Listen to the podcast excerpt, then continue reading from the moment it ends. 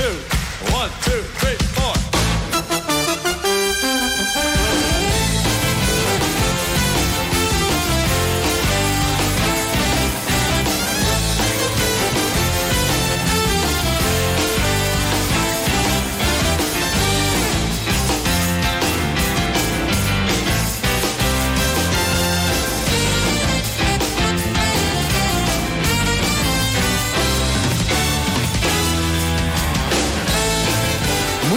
señoras y señores. Son las 12 y 21 minutos. Sean ustedes bienvenidos a más de uno Sevilla. Bueno, hoy es viernes, viernes 2 de febrero. El domingo, día 4, celebramos el Día Mundial contra el Cáncer. Y hoy hemos venido a hacer este programa en directo al Hospital Quirón Salud Infanta Luisa. Desde aquí y con la ayuda de los mejores especialistas vamos a hablar de los avances que son muchos, ¿eh? En el diagnóstico, el abordaje y el tratamiento de esta enfermedad. Y enseguida vamos a entrar en materia, pero antes, como siempre, vamos con el tiempo. Sigue todo igual, ¿eh? con temperaturas bastante cálidas en las horas centrales del día.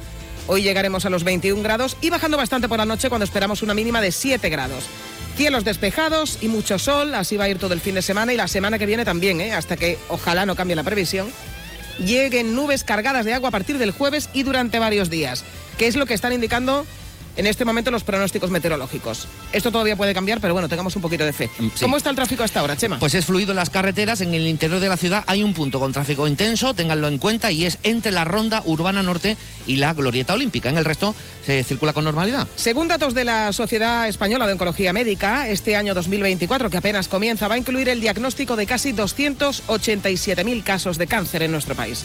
Son muchos, son más que en 2023, concretamente un 2,6% más. Esa es la proyección que hacen los expertos. Y hay, como se pueden imaginar, muchos retos por delante a la hora de abordar esta enfermedad, prioridades a la hora de tomar medidas en su abordaje, pero también hay cada vez más avances, más avances médicos y científicos en técnicas de diagnóstico, en cirugía, en tratamientos. En fin, aquí en el Hospital Quirón Salud Infanta Luisa tienen a grandísimos profesionales y vamos a hablar en el programa de hoy con algunos de ellos. Antes, un adelanto de otros temas que les contaremos también en este programa. Este es nuestro sumario.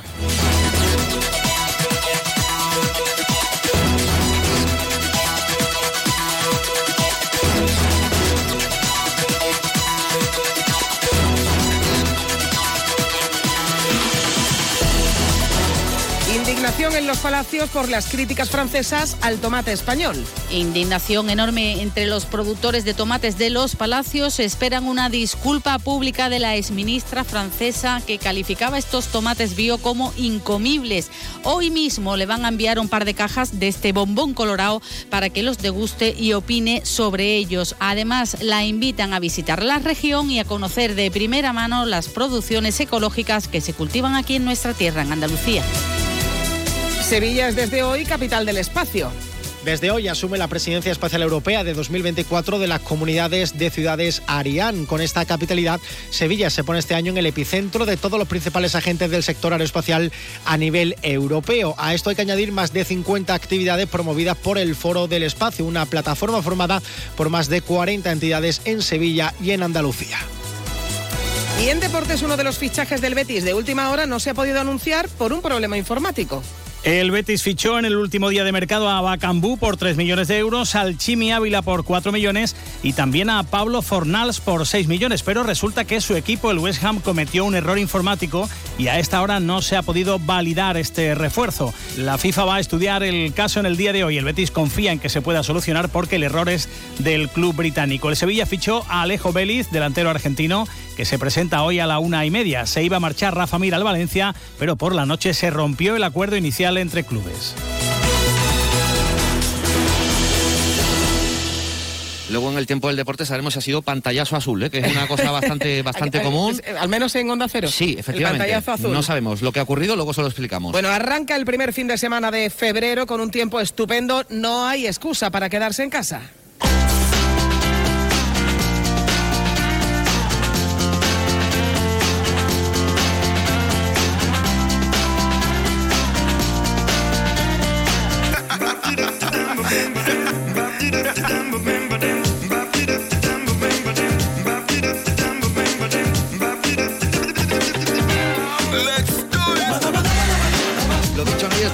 Quedarse en casa, pero igual hay alguien que nos está escuchando y dice, "Eh, para mí que haya buen tiempo no es suficiente. ¿No es motivación. suficiente? ¿Necesitan ustedes otro motivo? Pues aquí tienen otro. A zarzuela. ¿Dónde vas con mantón de Manila? ¿Dónde vas con vestido chino? a lucirme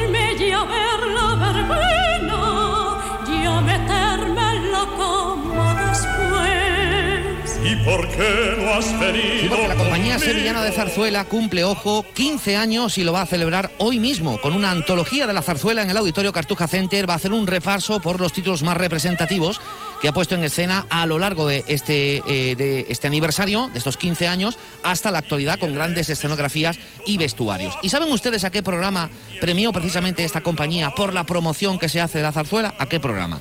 Al Al- nuestro, al nuestro, a más claro. de uno Sevilla. Y por eso le hemos pedido a Javier Sánchez Rivas, al director de la compañía sevillana de zarzuela, que nos haga un saludo y nos deje este mensaje para todos ustedes.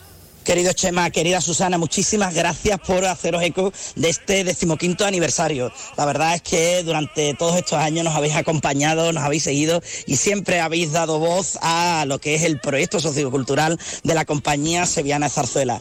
La verdad es que estamos muy contentos, muy felices en este día de hoy. Va a ser eh, un hecho histórico para la ciudad de Sevilla porque, de nuevo, Sevilla vuelve a convertirse en zarzuela, en zarzuela nacional e internacional. Muchísimas gracias, un fuerte abrazo. Bueno, pues enhorabuena, ¿eh? Y Claro seguiremos, sí. por supuesto que sí, promocionando la zarzuela. Por cierto, que se van a escuchar 16 piezas de algunos éxitos como Agua, Azucarillos y Aguardiente o La Verbena de la Paloma que estamos escuchando. Muy recomendable, será a las 8 de la tarde.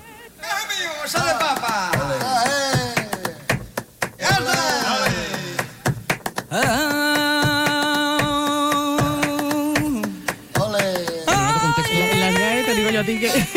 tienen un apartado. Arcángel le pagan un dinero directamente de la DBC que hemos puesto Échale Papa. Bueno, es amigo del programa y también Es cierto, es cierto. así. eh, a ver, si nos notan un poco eh, compungidos, porque en otro contexto estaríamos bailando, es que estamos en, Sí, eh, en la recepción de un hospital. Exacto. Entonces no podemos hacer tampoco mucha chanza. Pero con este clásico de Échale patatas, les, cont- les contamos hoy que Fibes acoge un festival, festivalazo, ¿eh? Homenaje a Manuel Molina, guitarrista, cantador y compositor que se dio a conocer como miembro de Lole y Manuel. Bueno, pues este era Manuel. La idea es recaudar fondos para su hijo que tiene síndrome de Asperger y el elenco de artistas que lo van a conseguir de verdad es de traca. Ahí estará Manolo García, Esperanza Fernández, Israel Fernández, Remedios Amaya, María Terremoto, Antonio Agujeta, Chico, Carmen, Joaquín Amaya, Antonio Canales, Farru, Rafael Riqueni, de del Morado. En fin, los mejores. Madre mía. Los mejores. Lo mejor de lo mejor. Será a las ocho y media.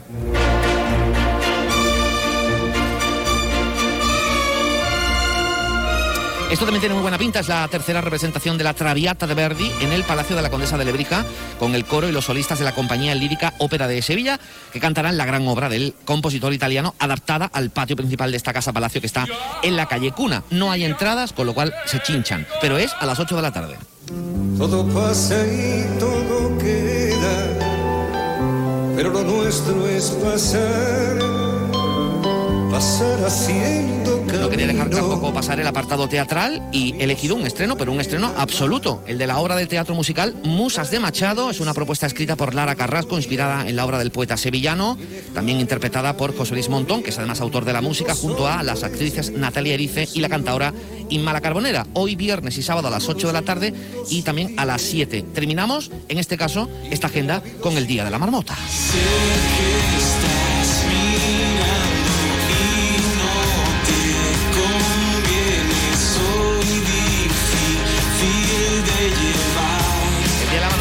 Se llama el festival que va a tener lugar este fin de semana, sábado y domingo en el patio del Padre Nuestro del Centro Andaluz de Arte Contemporáneo, que aquí se llama CAC.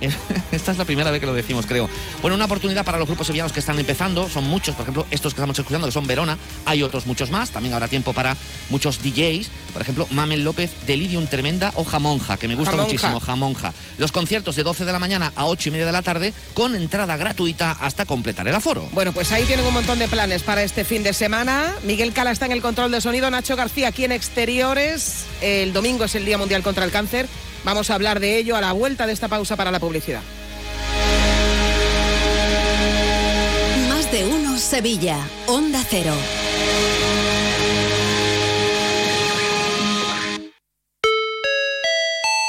Supermercados Más es ahorro. Hasta el 29 de febrero, el kilo de filetes de pollo a solo 5,95 euros. Además, este mes celebramos el mes de Andalucía regalando una cesta de productos 100% andaluces cada día y más sorpresas. Supermercados más y supermercadosmás.com es ahorro. Del 18 de febrero van a pasar cosas fantásticas en Sevilla. Prepárate para 42 kilómetros 195 metros de emociones en el Zurich Maratón de Sevilla. ¿Te lo vas a perder? Segundas rebajas en Rapimueble, simplemente más bajas. Cheslong ahora 294 euros. Conjunto canapé más colchón, solo 299 euros. Más ahorro, más ofertas, más barato. Solo en Rapimueble, el líder en segundas rebajas, calidad y garantía. Más de 230 tiendas en toda España y en rapimueble.com. Para estar al día de toda la información deportiva sevillana, síguenos de lunes a viernes en Noticias de Sevilla 8 y 20 de la mañana con Grupo Avisa. Concesionario oficial Volkswagen, Audi, Seat y Skoda.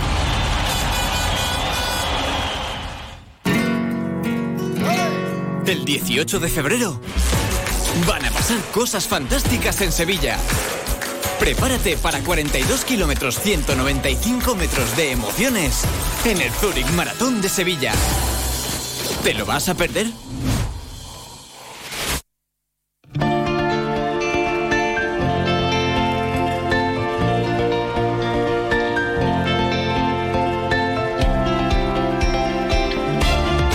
Más de uno Sevilla. Chema García y Susana Valdés. Onda Cero.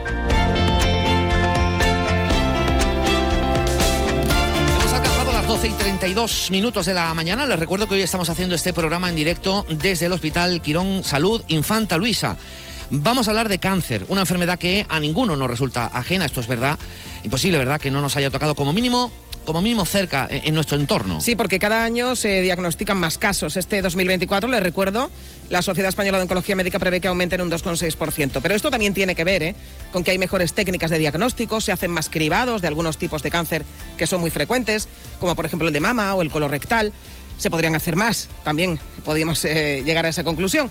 Pero es cierto que se van eh, produciendo avances, hay nuevas técnicas para conseguir algo muy importante, que es cogerlo a tiempo. Sí, las prioridades para este año que arranca son en esta materia seguir fomentando la investigación, que es clave, también mejorar la calidad asistencial, que todo el mundo pueda acceder a los tratamientos, al arsenal terapéutico, también el más novedoso, y prestar más atención también al cuidado emocional, que es muy importante de los pacientes con cáncer. Bueno, pues vamos a saludar ya al doctor Pedro Valero, que es el jefe del Servicio de Oncología Médica de los hospitales Quirón Salud Infanta Luisa y Sagrado Corazón. Doctor, ¿qué tal? Muy buenas tardes. Eh, hola, buenas tardes, Susana. Bueno, pues eh, como siempre que venimos aquí eh, a hablar de cáncer, venimos a hacerlo también de, de esperanza, ¿no? Pero bueno, no como algo etéreo, eh, etéreo, sino que es algo tangible. Las tasas de curación aumentan y sí, también hay más casos, pero seguramente, como decíamos, algo tendrá que ver también que hay mm, formas más eficaces ¿no? de, de diagnosticarlos. Y como este es un campo en el que la innovación es constante, nos gustaría hablar de lo último. En este caso, por ejemplo, doctor, de la aplicación de la inteligencia artificial, que eso no, no sirve solamente para que nos echemos unas risas clonando voces, que también lo que hacemos, ¿no? también, sí, sí. sino que se aplica al diagnóstico y al tratamiento oncológico. ¿Pero cómo? Eh, bueno, sobre todo últimamente se aplica al diagnóstico, es decir, que el- sobre todo con las técnicas de imagen, con la digitalización de la imagen y sobre todo por la calidad de esa imagen, pues es posible que con inteligencia artificial que se crean unos algoritmos que te permiten diagnosticar de una forma rápida y quizás hasta mm, más completa que la visión humana pues mm, pequeños tumores mm, eh, a través de pues, los TAC, a través de la radiografía incluso, y, o de la resonancia. Y claro, esto, la inteligencia artificial ahora mismo está en esa parte, en la parte de la imagen, pero también está, se, comienza a utilizar para, para otro tipo de cosas, como eh, eh, por ejemplo, pues yo qué sé, pues la radioterapia o para eh, los tratamientos, la búsqueda de tratamientos novedosos o en fin, que la, inteligencia artificial se va a aplicar en muchísimas áreas de la oncología. Es una tecnología tan innovadora que todavía le queda mucho ¿eh? por, recorrer y sin duda de, aplicaciones en este sentido. Bueno, cuanto, cuanto más conocemos el cáncer, cuanto más preciso eh, sea el conocimiento de los tumores, mejor se podrán abordar. Se investiga eh, constantemente en genética del tumor, en poder ponerle eh, el nombre y el mayor número de apellidos para que se puedan usar eh, terapias diana, precisas, dirigidas. Ese es el gran objetivo, ¿no? Sí, ahora mismo, desde que se hizo la- el- el- se desarrolló el tema del genoma humano, pues después ha posibilitado hacer determinaciones de los- del genoma mm, tumoral. Entonces, eh, se sabe pues la- cuando hay mutaciones en ese genoma y, y esas mutaciones pues han ido eh, saliendo ya investigaciones, han ido eh, produciéndose investigaciones y concretando en fármacos dirigidos a esas mutaciones concretas.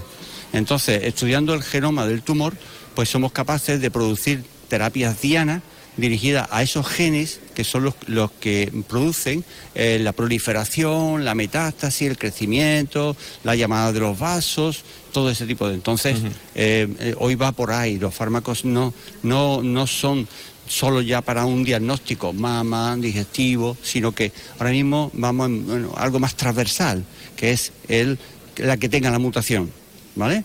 Y eso está, bueno, ya está bastante avanzado. Eh, no sé si nos estamos eh, refiriendo en este caso a esos fármacos que se conocen como inmunoconjugados y que tienen que ver también con eh, el conocimiento efectivamente de las características del tumor para no solamente eh, que el tratamiento sea más eficaz, sino otro de los grandes objetivos de todos los tratamientos en, en materia de cáncer, que es que sean lo menos eh, destrozantes posibles ¿no? del Sí, resto de- sí, del sí. cuerpo. ¿no?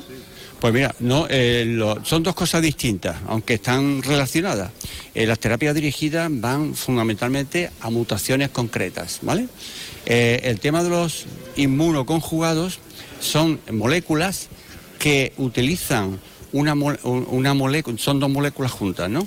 Una molécula que, mm, que es como, bueno, que va, que va dirigida a un receptor de la célula tumoral en donde ese receptor aparece mucho más en las células tumorales concretas ¿eh? de ese tumor que en las células normales. Entonces se, se- se- se apega a él y mete eh, la toxina, el citostático, el isótopo radiactivo, es decir, que tú puedes utilizarlo como vehículo para muchas cosas.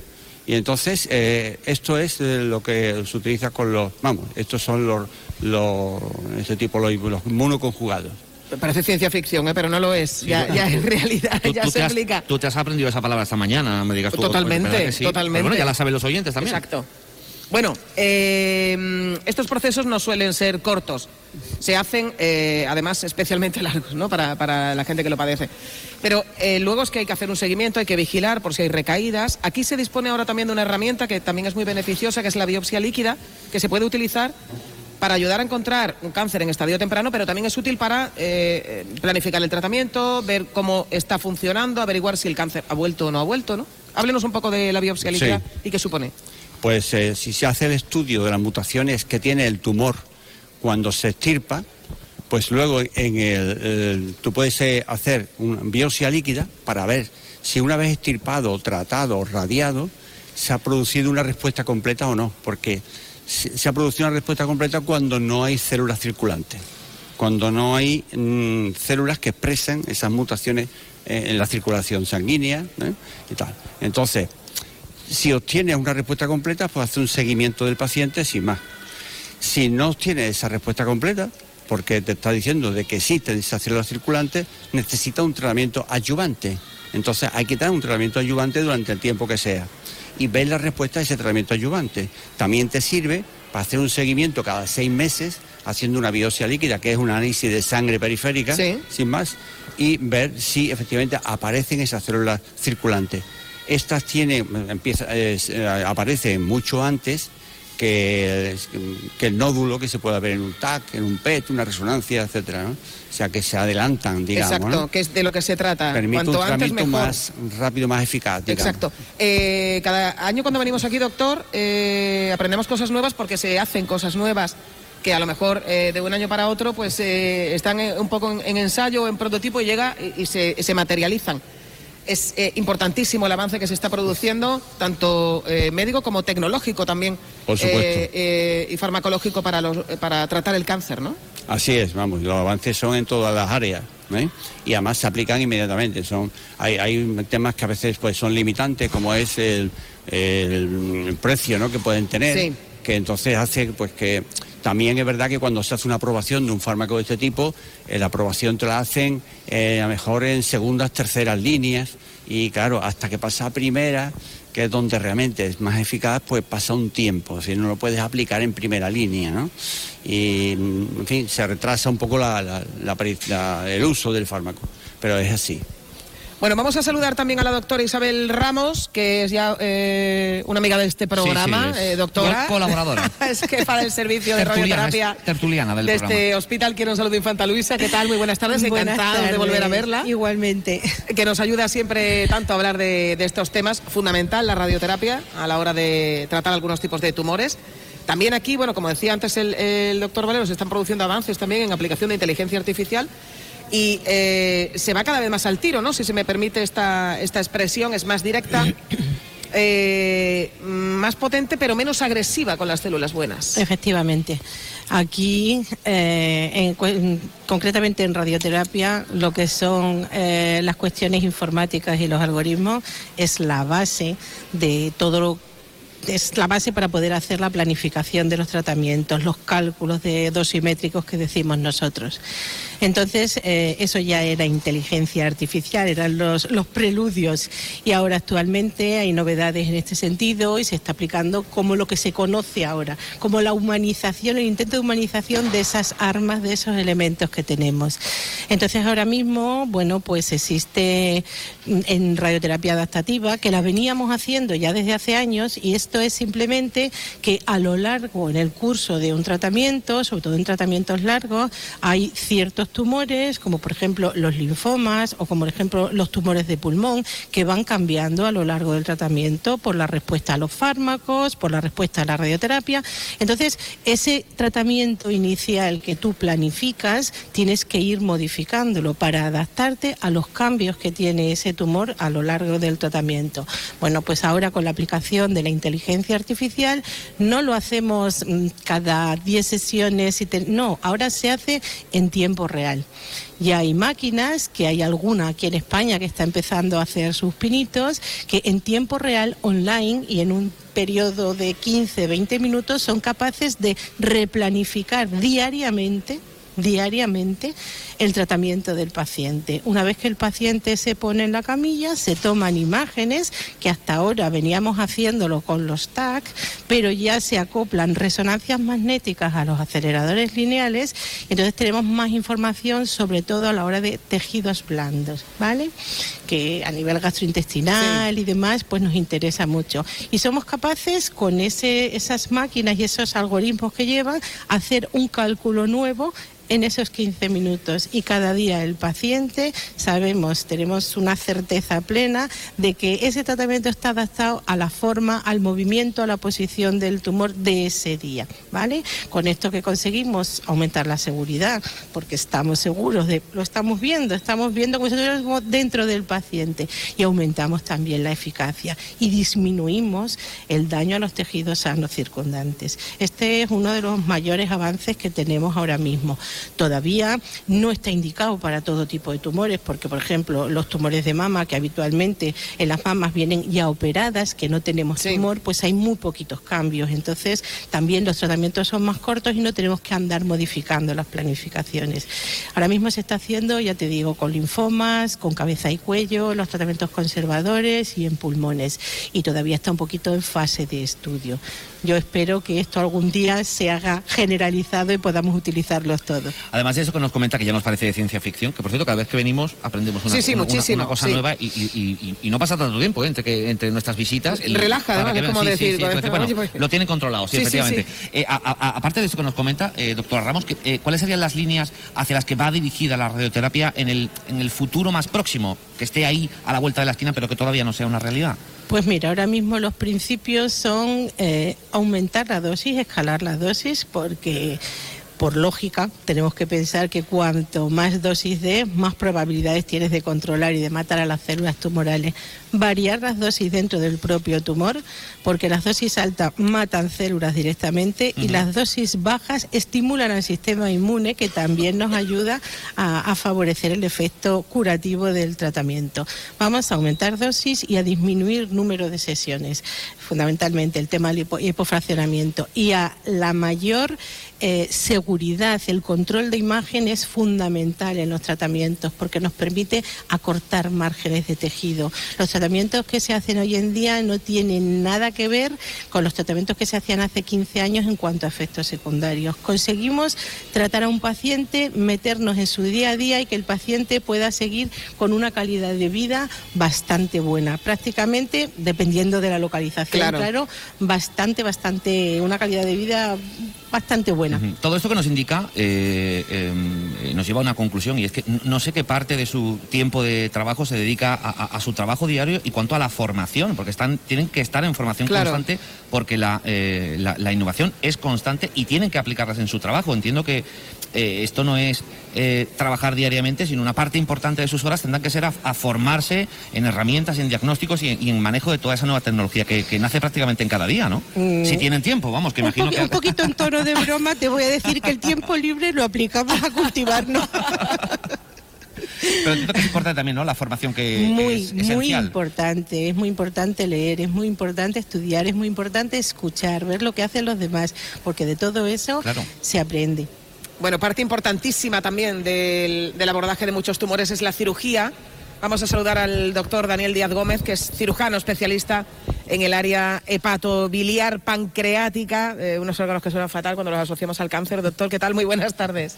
Hola, buenas tardes. Bueno, vamos a hablar con usted de un hito en el tratamiento de algunos tipos de cáncer, como es el, el abordaje de, de tumores que están diseminados dentro de, de la cavidad abdominal, eh, metástasis, eh, con la que antes eh, no había nada que hacer, o digamos que no... O poco. O poco, poco. efectivamente, o poco o nada. ¿Qué se está haciendo? ¿En qué consiste esta técnica? ¿Qué resultados está ofreciendo? Bueno, pues realmente eh, lo novedoso es que lo estamos empezando a aplicar en nuestro, en nuestro hospital ahora. Realmente es una técnica que lleva años, que, que a lo largo de estos años ha ido demostrando los resultados beneficiosos para los pacientes y que por tanto con estos dos resultados se ha ido generalizando su uso. Evidentemente no, no ha tenido una explosión como otras técnicas porque, eh, porque valga la redundancia, técnicamente son muy demandantes, o sea, son técnicas muy complejas, donde además no solo interviene la destreza o los conocimientos del propio cirujano, sino que es necesario manejar eh, a este tipo de patología y este tipo de pacientes en un entorno multidisciplinar. Que yo siempre insisto, cada vez que tengo la oportunidad de, Sí. de referirme a esto, el, el secreto hoy en día de, de- de los grandes resultados que estamos consiguiendo en el, en el tratamiento contra el cáncer viene de la mano del manejo en el entorno multidisciplinar. Es decir, que los pacientes sean discutidos y planteados por un grupo de especialistas expertos en, en la materia y que todos puedan aportar su visión eh, especial de- del abordaje de ese paciente, desde el diagnóstico con los radiólogos, con los compañeros de anatomía patológica, hasta las posibilidades terapéuticas, tanto quirúrgicas como médicas y radioterápicas, lo que denominamos las estrategias oncoquirúrgicas, que son Sí. los que realmente hoy en día son mm, eh, los que posibilitan estos grandes resultados. En este caso eh, se hace una cirugía, pero interviene también la quimioterapia. Exactamente. explícanos un poco. Eh, Realmente la, la- la técnica quirúrgica eh, se aplica a pacientes que tienen enfermedad tumoral diseminada por dentro de la cavidad abdominal, por Sí. dentro del peritoneo.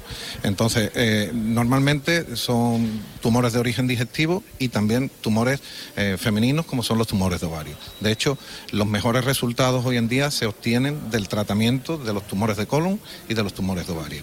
Entonces, eh, pacientes que dentro de la cavidad abdominal se disemina su enfermedad, primero eh, responden a la terapia de inducción con quimioterapia y cuando responden, y en ciertas circunstancias, porque desgraciadamente no son aplicables a todos los pacientes, cuando la enfermedad no responde en unos términos apropiados, en una cantidad importante y cuando lo- los, niveles de enfermedad eh, siguen siendo muy altos, pues desgraciadamente sabemos que tenemos poco que aportar. Pero en aquellos otros pacientes que sí que responden a la terapia de inducción, eh, la técnica con- quirúrgica consiste en extirpar toda la enfermedad macroscópicamente visible. Y eso a veces pues lleva una técnica quirúrgica muy agresiva. Claro. Que puede, que implica quitar las superficies peritoneales del abdomen, que para que nos entendamos, y yo se lo explico a los pacientes que es como la piel que, que recubre el abdomen por dentro, y, y los órganos pues que macroscópicamente estén afectos. La grasa de dentro del abdomen, como puede ser el epiplo, pero a veces pues son necesarios extirpar mm, tramos de colon, incluso el colon completo, el recto, partes del estómago o incluso el estómago, el páncreas, el bazo, eh, por supuesto, No los que- órganos que nos va a dejar vacíos. Pues realmente a veces los dejamos casi vacíos, pero hay que tener en cuenta que hay eh, la única limitación que tenemos es el intestino delgado y eh, el pedículo hepático, que Sí. es donde le llegan los vasos sanguíneos a- al hígado para entendernos. Todo lo demás se puede demás se vivir, puede vivir sin puede vivir sin ello. Sin intestino delgado no, habría que hacer un Sí. trasplante y no es cuestión de cambiar una enfermedad por otra. Y sin hígado pues tampoco, ¿no? Pero sin todo lo demás se puede vivir, con limitaciones, evidentemente, ¿no? No se vive con absoluta normalidad. Entonces, todo eso lo podemos extirpar. Si logramos una citorreducción tumoral completa, que es como le llamamos, pues eh, somos capaces de garantizar una supervivencia a largo plazo, pues bueno, que hasta hace muy poco era impensable y que hoy pues podemos asegurar que muchos de estos tumores tienen mejor supervivencia en esta situación de enfermedad tumoral diseminada que algunos tumores primarios, porque hay tumores que de por sí, aunque solo estén localizados en el órgano de origen, tienen un pronóstico peor que en esta enfermedad, ¿vale? Y una vez que completamos la cirugía dentro del quirófano, pues aplicamos quimioterapia a alta temperatura, porque las eh, células tumorales son más sensibles a esa alta temperatura durante un, tiempo variable. Eso cambia tanto el fármaco que se usa como el tiempo de utilización en función del origen del tumor. Y así finalizamos la cirugía. Luego, pues, bueno, si hay que hacer reconstrucciones pues, de tránsito, si han, hemos quitado segmentos de intestino, pues tenemos que realizar las anastomosis pertinentes para que el tránsito digestivo siga siendo normal y ahí finalizamos la- la intervención. Bueno, pues esta técnica se está eh, utilizando aquí. Ya ven lo complejísimo que, que tiene que ser todo esto.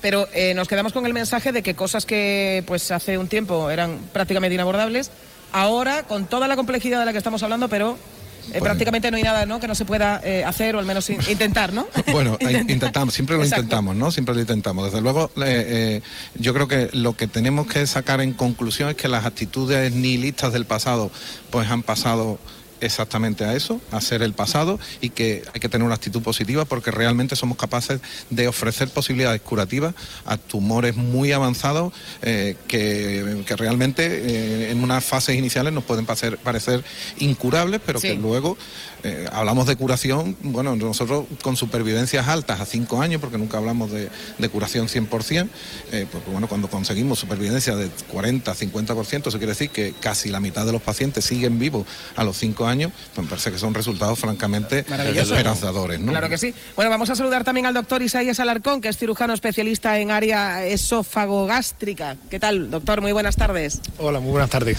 Bueno, hemos hecho referencia al principio, cuando hablábamos de la importancia del diagnóstico precoz, a lo positivos que son también los cribados, ¿no? Para, para eh, detectar cánceres que todavía a lo mejor no presentan sintomatología. Los recomendados en, en España, o los que al menos hace la, la Seguridad Social, son de mama, en mujeres de más de 50, también eh, colon.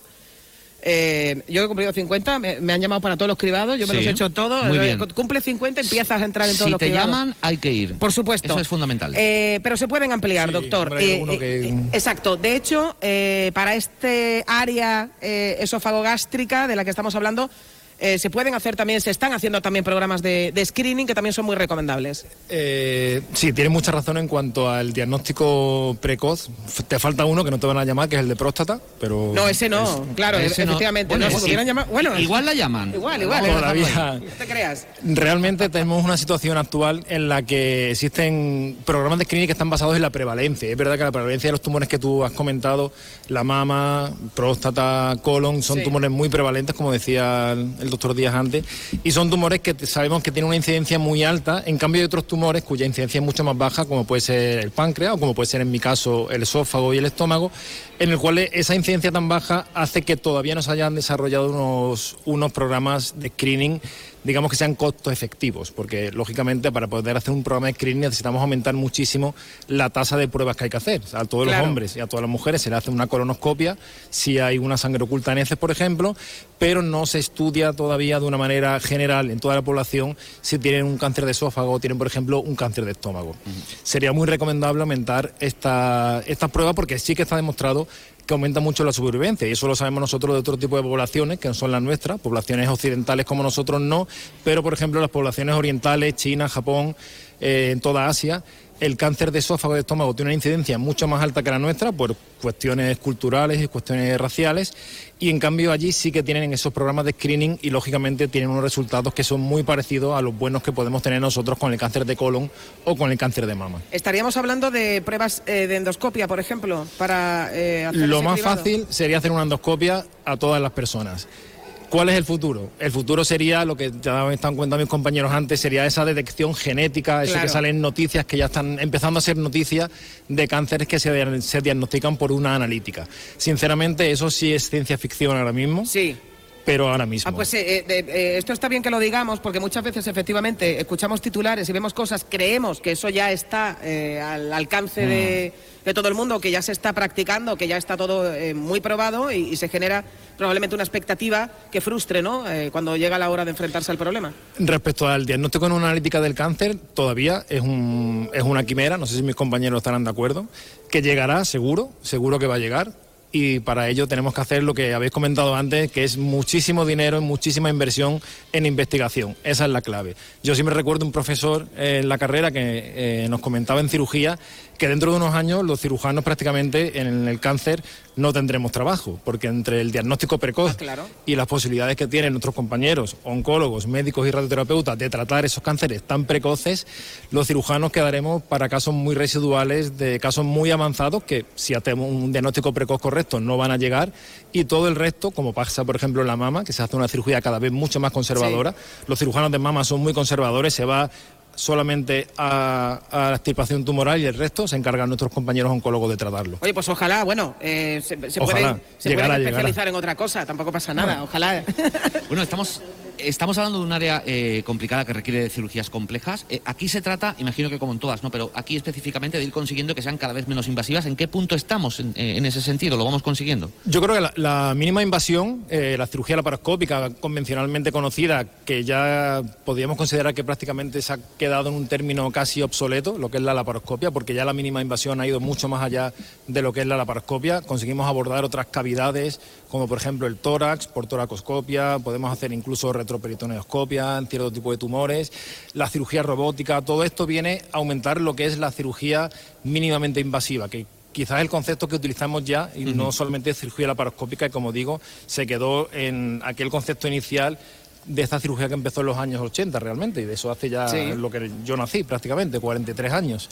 Entonces, esa mínima invasión que inicialmente parecía que iba a ser unas ventajas puramente estéticas, o sea, incisiones mucho más pequeñas, por lo tanto menos cicatriz, con el tiempo se va viendo que la agresión que tú le haces al paciente y en este tipo de patologías, como estamos hablando del cáncer, es fundamental que a la- cuanto menos agresión tú le des al paciente, menos respuesta inflamatoria va a tener y va a tener una capacidad mucho mejor para superar cualquier Claro. tipo de complicación que vaya a venir después. Yo siempre digo a los pacientes que no es lo mismo operarte, por ejemplo, un, un cáncer de esófago, que tenemos que entrar en abdomen, tenemos que entrar en tórax, tenemos que entrar en cuello.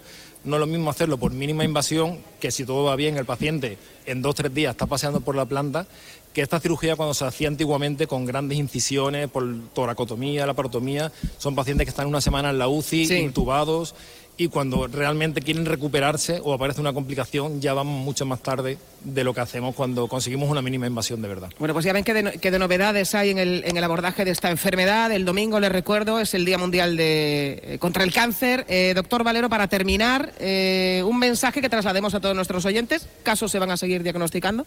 ¿Casos se van a seguir tratando? Como hemos visto con las previsiones y estadísticas cada vez más. ¿Pero qué les podemos decir? Bueno, yo creo que mm, le podemos decir mm, fu- fundamentalmente dos cosas.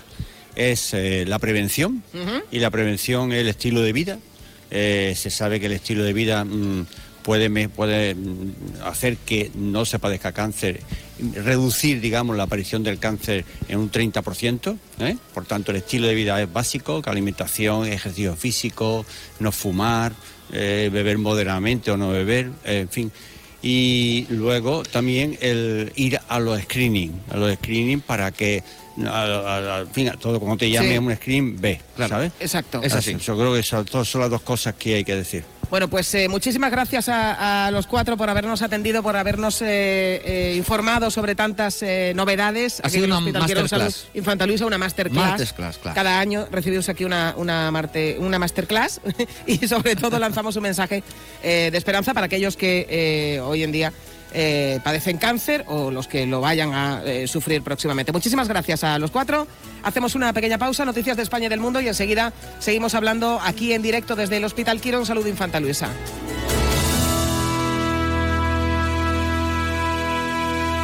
Más de uno Sevilla, Onda Cero.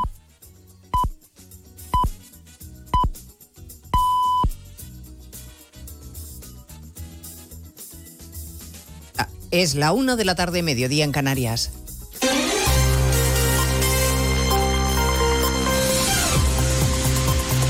Noticias en Onda Cero. Buenas tardes, les avanzamos a esta hora algunos de los asuntos de los que hablaremos con detalle a partir de las 2 en Noticias Mediodía, empezando a esta hora en el Ministerio de Agricultura porque ha terminado ya la reunión del ministro Planas con los representantes de las organizaciones agrarias. El ministro ha trasladado al sector su pleno compromiso y respaldo con sus reivindicaciones y asegura que el gobierno va a escuchar en su empeño por encontrar soluciones. El Gobierno y este ministro estamos dispuestos a continuar trabajando con las organizaciones agrarias y con el conjunto del sector para avanzar hacia, hacia el futuro. Yo creo que los agricultores y ganaderos quieren algo muy sencillo, muy sencillo. Primero, que se les escuche y segundo, que se les comprenda, que se les comprenda y respete. Falta por saber ahora si las organizaciones agrarias mantienen las protestas tras ese compromiso del ministro de escuchar sus demandas.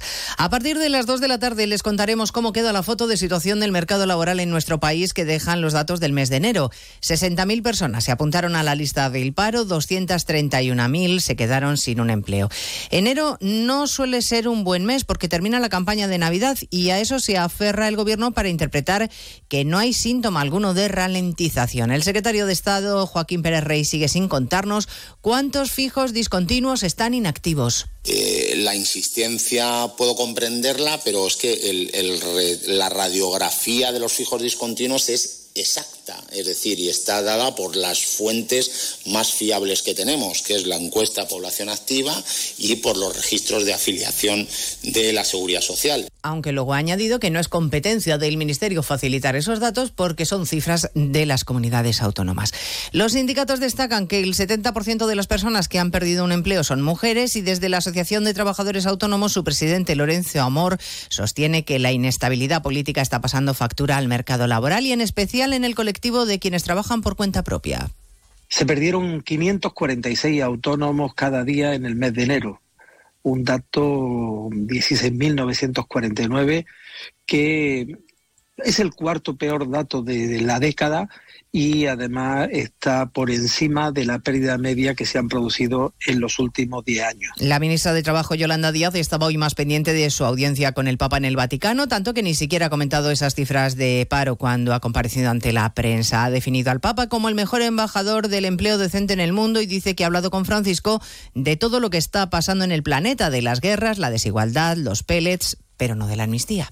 Hemos hablado de los derechos humanos en el mundo, de la vulneración de los mismos, de todas las guerras en el mundo, no solo de Palestina, que por supuesto Palestina, eh, Ucrania, pero Yemen, todas las guerras que se puedan imaginar, y no hemos hablado de la amnistía.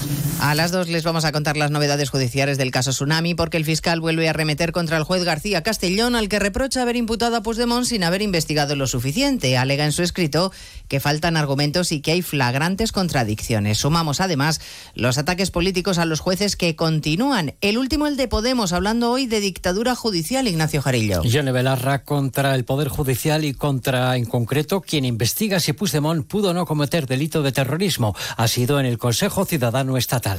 que este debate no va sobre amnistía sí o amnistía no, va de democracia o dictadura judicial. Lo que está haciendo el juez García Castellón es dictadura judicial. Este señor piensa que él tiene derecho a mandar más que el Parlamento. Belarra asegura que este y otros jueces pertenecen a un colectivo judicial absolutista, así los ha llamado, y que el PSOE quiere aprobar la ley de amnistía sin convicción, solo para contentar a Junts y seguir en el poder. Estaba huida en Noruega y pesaba sobre ella una orden europea de detección, detención y entrega. La Guardia Civil, junto a las autoridades noruegas, han detenido a una española en el marco de una operación contra el terrorismo yihadista. Arancha Martín. Una mujer española así conversa que en agosto del año pasado fue detenida por un presunto delito de terrorismo y que cuando fue puesta en libertad provisional aprovechó para huir a pesar de las medidas cautelares que pesaban sobre ella, como la obligación de comparecer semanalmente o la retirada del pasaporte. Fue en noviembre y los mecanismos de seguimiento que se mantuvieron sobre ella permitieron determinar que estaba en Noruega. La Guardia Civil constató que la detenida había confeccionado una biblioteca digital de acceso público con más de 4.000 archivos multimedia, todos ellos del aparato de propaganda del Daesh. Además, su detención frustró su marcha a zona de conflicto controlada por el Daesh junto a un individuo con el que se iba a encontrar en Túnez. Pues de todo ello hablamos en 55 minutos cuando resumamos la actualidad de este viernes 2 de febrero. Elena Gijón, a las 2, Noticias Mediodía. Como el perro y el gato. Como siempre, como todos los fines de semana, dispuestos a pasar un buen rato charlando de esos buenos amigos que son los no racionales que conviven con nosotros en nuestros hogares. Todo sobre las mascotas con Carlos Rodríguez. Sábados a las 3, domingos a las 2 y media de la tarde y siempre que quieras en la app y en la web de Onda Cero. Patrocinado por Menforsan, los especialistas en cuidados, higiene y cosmética natural para las mascotas. Te mereces esta radio. Onda Cero, tu radio. Más de un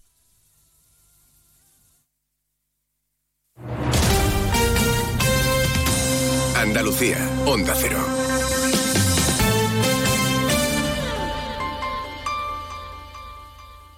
Nos encanta viajar, nos encanta Andalucía. ¿Te vienes a conocerla? Iniciamos nuestro viaje cada miércoles a las dos y media de la tarde y recorremos Andalucía contigo. Gente Viajera Andalucía, un programa de turismo, actualidad, gastronomía, tradiciones y buen humor en Onda Cero. Con la colaboración de la Consejería de Turismo, Cultura y Deporte de la Junta de Andalucía. Te mereces esta radio. Onda Cero, tu radio. Sobre todo, Onda Cero Andalucía.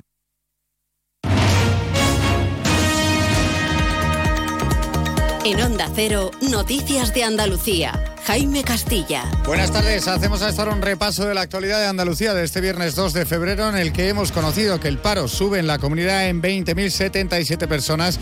En el pasado mes de enero, Andalucía vuelve a superar la barrera de los 700.000 parados tras descender en diciembre esa cifra y el total se sitúa ahora en 715.017. Pese a ello, es la cifra de desempleados más baja en un mes de enero desde el año 2008 por sectores. El único que crea nuevos puestos de trabajo es la construcción. Mientras tanto, las organizaciones agrarias mantienen las movilizaciones convocadas en toda España para la semana que viene, a pesar de la reunión que sus representantes mantienen hoy en Madrid con el ministro de Agricultura, Luis Planas. En Andalucía hay un paro agrario general convocado para el 14 de febrero. En Jaén, la Guardia Civil investiga una presunta agresión sexual en grupo de cuatro jóvenes de 18 años y un menor de 14 sobre dos chicas, también menores de edad, en el municipio de Los Villares. Onda Cero Jaén, Pepe Cortés. El auto de puesta en libertad provisional les ha impuesto a los cuatro detenidos una medida de alejamiento respecto a las dos menores de 16 años y una prohibición de comunicación con ambas. Se da la circunstancia de que uno de los adultos detenidos ahora ha sido denunciado por otra mujer por una presunta agresión sexual con penetración ocurrida hace aproximadamente un año en la misma localidad de Los Villares. En Málaga, una operación conjunta de vigilancia aduanera, Policía Nacional y Guardia Civil contra el narcotráfico ha incautado casi dos toneladas de cocaína ocultas en un barco procedente de Sudamérica. Hay 13 detenidos. Onda Cero Málaga, José Manuel Velasco. La investigación ha permitido la desarticulación de una organización criminal que presuntamente contaba con la connivencia de un funcionario de aduanas y de un empresario del sector de la alimentación refrigerada. Este último cedió un escáner de su propiedad para la detección de sustancias estupefacientes. Ambos habían creado una férrea infraestructura a juicio de los investigadores. Dos personas han sido detenidas acusadas de estar detrás de la estafa del falso Brad Pitt, con la que engañaron a una mujer granadina para robarle 170.000 euros. Onda Cero Granada, Guillermo Mendoza. El juzgado de instrucción número 4 de Granada ha dejado libertad con cargos a los dos detenidos por esta causa, que se remonta a principios del 2022 cuando la denunciante fue contactada a través de Facebook por una especie de club de fans de Brad Pitt y a partir de entonces comenzaron una serie de interacciones continuadas en el tiempo que le llevarían supuestamente a comunicarse directamente con el actor. Seguimos ahora con el repaso de la actualidad de cada provincia y lo hacemos por Almería. En Almería continúa la tensión por las protestas de los agricultores franceses. Muchos camiones almerienses han visto afectados durante las movilizaciones. El campo cifra en pérdidas de 75 millones de euros a la semana. En Cádiz, los trabajadores de la empresa Cerinox en el polígono de Palmones, en los barrios, han decidido ir a la huelga con carácter indefinido a partir del próximo lunes, convocados por el comité de empresa con motivo de la negociación del convenio colectivo. En Ceuta se va a celebrar la Asamblea General del Colegio de Médicos de España, una decisión adoptada por este órgano para apoyar las reclamaciones de los profesionales de la sanidad y para que el Gobierno atienda las reivindicaciones del sistema de salud ceutí. Hoy se ha entregado un reconocimiento a los médicos jubilados que han sido voluntarios en la batalla contra el COVID. En Córdoba se celebra el primer Festival del Aceite de Oliva Virgen Extra que organiza el Consorcio de la Gastronomía Cordobesa. Actividades como catas o incluso la extracción de aceite en una mini almazara se sucederán a lo largo del fin de semana en la céntrica Plaza de las Tendillas con la participación de todos los aceites con denominación de origen de la provincia. En Huelva, los agricultores portugueses mantienen hoy los cortes de carreteras que unen el país luso con la frontera de España en la zona de los municipios onubenses de Rosal de la Frontera y Paimogo. Los cortes afectan a las carreteras en el 433 y HU 7400 en territorio español. Y Sevilla ya es la capital europea del espacio para todo este año. El alcalde ha recibido el nombramiento de las 35 ciudades con intereses aeroespaciales que forman la comunidad Ariane. Conlleva la celebración de numerosas actividades y conferencias en Sevilla a lo largo de todo este 2024. Más noticias de Andalucía a las 2 menos 10 aquí en Onda Cero. Onda Cero. Noticias de Andalucía. El miércoles 7 de febrero, en la Casa Colón de Huelva, de 2 y media a 3 de la tarde, Andalucía es verde, en directo desde el primer Congreso Nacional del Hidrógeno Verde. Daremos a conocer todo lo que este combustible llamado a revolucionar la industria supondrá para nuestra comunidad y para Huelva, sede de este ambicioso proyecto. Andalucía es verde. Susana Valdés. Este próximo miércoles 7 de febrero a partir de las 2 y media de la tarde, desde Huelva y para toda Andalucía. Andalucía es verde. Te mereces esta radio. Onda Cero, tu radio. Hay muchos tipos de energía, pero hay una que hace que todo avance, creando oportunidades de futuro, impulsando una industria verde, potenciando el desarrollo sostenible y generando bienestar. Una energía que lucha contra el cambio climático y respeta el medio ambiente. Descubre, conoce, aprende y disfruta de todo lo que las energías renovables pueden hacer por ti. Y haz brillar tu energía. Junta de Andalucía.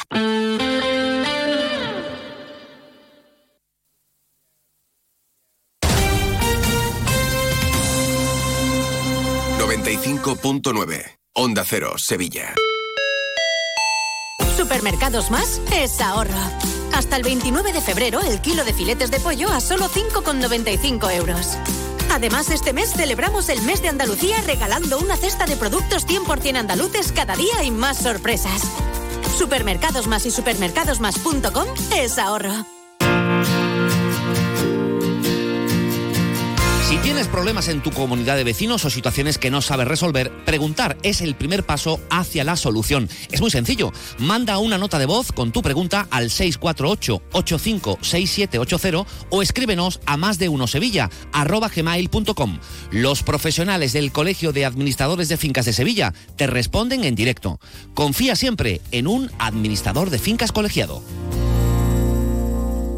Muy buenas. Tenemos la oportunidad de hablar con el doctor Luis Gutiérrez Serantes. Le conoceréis porque ha estado más de 20 años en televisión española. Escuchemos la consulta.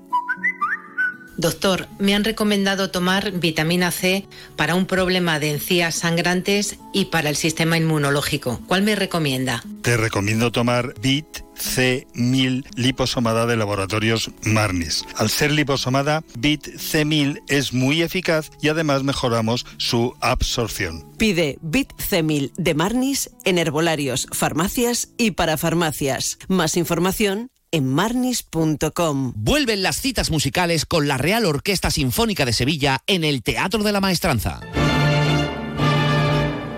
Los días 15 y 16 de febrero, Beethoven y Bartók estarán presentes a través del joven y virtuoso violinista Sergei Togadin y de la batuta de Mar Sustro. Conoce todo el programa, compra tus entradas en rosevilla.es y disfruta de la experiencia de la música en directo con la Ros. Mano de santo, limpiar la ropa, mano de santo, limpiar salón, mano de santo y en la cocina, en el coche, en el watercloak, mano de santo para el hotel, mano de santo para el taller, mano de santo te cuida, mano de santo te alegra la vida, mano de santo, mano de santo, ponte a bailar y no limpies tanto, mano de santo, mano de santo, ponte a bailar y no limpies tanto. Seguramente el mejor desengrasante del mundo. Pruébalo.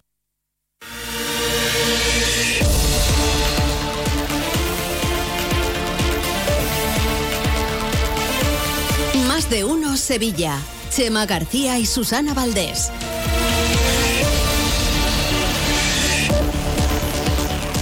Una y cuarto de la tarde, seguimos en directo y estamos haciendo este programa en el Hospital Quirón Salud Infanta Luisa. Eh, hemos ofrecido en la primera parte de Más de Uno Sevilla un montón de información, datos, todos ellos muy esperanzadores sobre el cáncer. El Día Mundial contra el Cáncer se celebra este Domingo. domingo y es tiempo para pararnos efectivamente a ver por dónde van los tiros en el diagnóstico, en el abordaje, en los tratamientos y, también en la recuperación, en todo lo que necesita, ¿no? Una persona que padece cáncer, que es algo pues que sigue sucediendo, porque es una enfermedad que todavía no tenemos eh, posibilidad de erradicar. Ese es el mensaje, la esperanza de que la medicina siga avanzando y sobre todo, como decía el doctor Valero, si te llaman para un screening hay que ir, que lo importante siempre es tener un diagnóstico precoz y, y cuando te llama la seguridad social, pues hay que ir y hacerse esas pruebas. Mira, nos decía también el doctor Valero que es importantísimo también cuidar nuestro estilo de vida, tener una alimentación saludable. En esa alimentación no pueden faltar las vitaminas que nos proporciona el tomate. El tomate.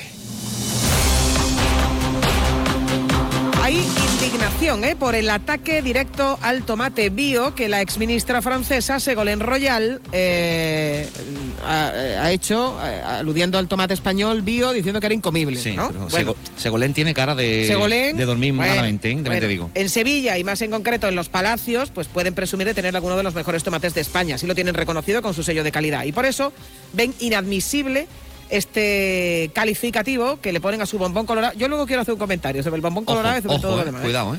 Eh, califican el ataque de ataque sin precedentes y esperan una disculpa pública. Marcha con buenas tardes. ¿Qué tal, Susana? Buenas tardes. Efectivamente, esperan esa disculpa pública, pero mientras llega esa disculpa o rectificación, ya va de camino a Francia un par de cajitas de tomates cultivados en los palacios para que la exministra francesa haga una buena frita o un mejor aliño y opine o hable de este tomate pues con propiedad. Así nos lo ha contado hoy el alcalde del pueblo, que además es presidente de la Asociación de Productores de Tomate, Juan Manuel Valle Chacón, que también invita a Royal a que visite una de las explotaciones de nuestra región.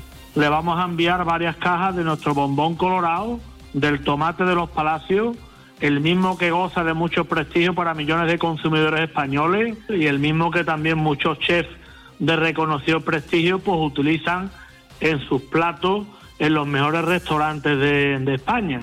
Y además la vamos a invitar a que venga a los palacios y va a probar la mejor frita del mundo, la frita con tomate de los palacios, que es con la que batimos el récord Guinness hace unos años Y es que el tomate Susana ocupa más del 50% del total de los invernaderos de la provincia. Las tierras palaciegas produjeron el pasado año más de 11 millones de kilos de tomate, de tomate rojo rico, como ellos llaman, el bombón colorado. Ahora di tú lo que quieras, Susana.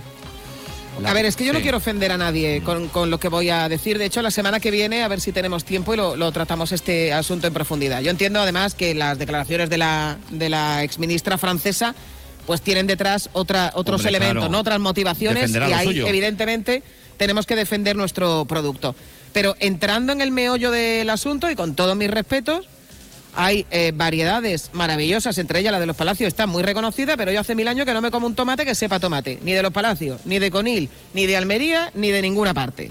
Entonces yo hoy, por ejemplo, estoy buscando sitios que me digan, oye, pues mira, si lo compras aquí, este tomate es que te va eh, a quitar las tapas del sentido. No lo encuentro. Ha habido una variación genética. Se ha hecho tanto para que el tomate se conserve y se produzca a gran escala a precio reducido que el tomate ya no sabe a tomate. Esa es mi opinión y no quiero ofender. Sí. Hablábamos ayer si había que opinar de todo, ¿te acuerdas? Exacto. ¿Por, qué he tenido que volver a opinar? ¿Por qué? Bueno, poco a poco, Susana. Hay, que hacerlo poquito a poco. No, no todo lo vas a aprender el primer día, pero seguramente haya mucha gente que opine como tú y otra tanta que diga, pues yo conozco un sitio donde ponen un tomate estupendo. En la variedad está la divinidad del Señor. Sí. Eh, bueno, eh, decirles también eh, que las organizaciones agrarias Asaja, COAG y UPA siguen reunidas con el ministro Planas. Tienen convocadas movilizaciones, en este caso también por el Pacto Verde Europeo eh, por eh, la sequía y la, falta de producción que padecen por eh, la escasez del agua.